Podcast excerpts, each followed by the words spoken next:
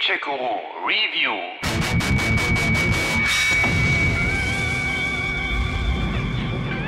Wie in alten Zeiten, oder? Ja.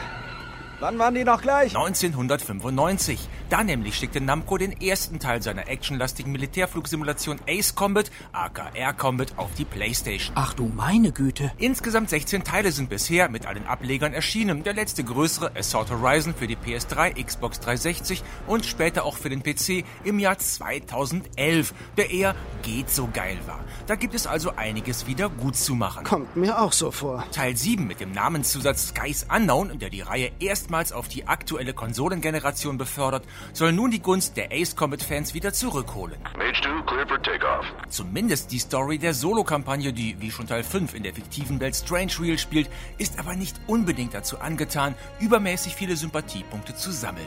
Ihr kämpft auf Seiten der Oceanischen Föderation, die vom Nachbarn Erugia angegriffen werden, weil die sich vom Weltraumlift in Grenznähe bedroht fühlen. As of 1 p.m. today, the Kingdom of Erugia has declared war on the Ocean Federation. As soon as the news broke out, enemy aircraft began bombing Ocean territory, causing widespread destruction. Das alles kommt übermäßig pathetisch und oft auch ziemlich angekitscht rüber. Selbst für japanische Verhältnisse ist das schon extrem dick aufgetragen. Zudem bleiben die Figuren durchweg blass bis unsympathisch. Na super. Dafür bietet die rund zehnstündige Kampagne aber einiges an Abwechslung. Dogfights, Bodenziele, Eskorten oder Stealth-Missionen in Bodennähe, da wird einiges aufgefahren. Durch knappe Zeitvorgaben, zuweilen unklare Angaben und der wechselhaften KI von Gegnern und Wingmen ist der Frustfaktor aber nicht zu unterschätzen. All units, take off and eliminate the unidentified craft attacking the base. This is not a drill. Dazu kommen bei den positiven Aspekten realistische Wetterbedingungen und Wechsel, die sich auf Flugverhalten und Taktik auswirken.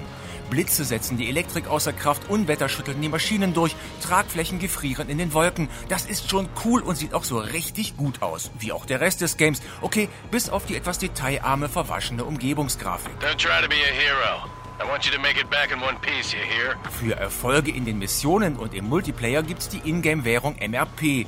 Dafür kaufen wir neue Originalmaschinen, Upgrades und Spezialwaffen. You'll knock him out with your special weapon. Use it when you need to. Das Flugverhalten ist natürlich weit ab von jeglichem Realismus. Ace Combat ist nun mal Arcade-Action. Und auch die Steuerung ist simpel. Selbst im sogenannten Expertenmodus muss man sich schon verdammt anstrengen, da was falsch zu machen. You're a good pilot. Or so I told him. Ganz großes Kino ist der optionale VR-Modus in der PS4-Version.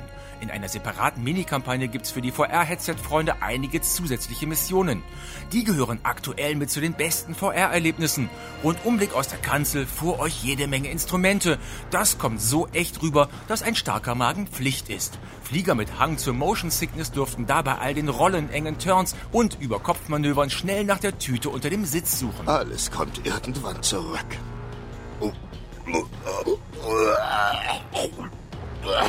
Da ist es ja. Im Multiplayer behaken sich bis zu acht Piloten im Deathmatch und Team Deathmatch.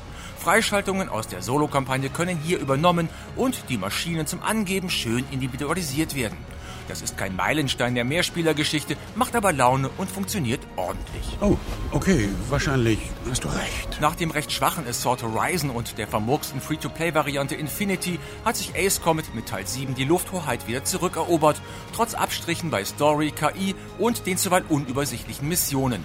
Wer sich endlich mal wieder ein bisschen Top Gun-Feeling nach Hause holen möchte, der ist mit Ace Combat 7 Skies Unknown gut, auf der PS4 mit optionalem VR-Modus sogar bestens bedient. Enemy bomber confirmed down. Good job, Mage 2. Gamecheck Guru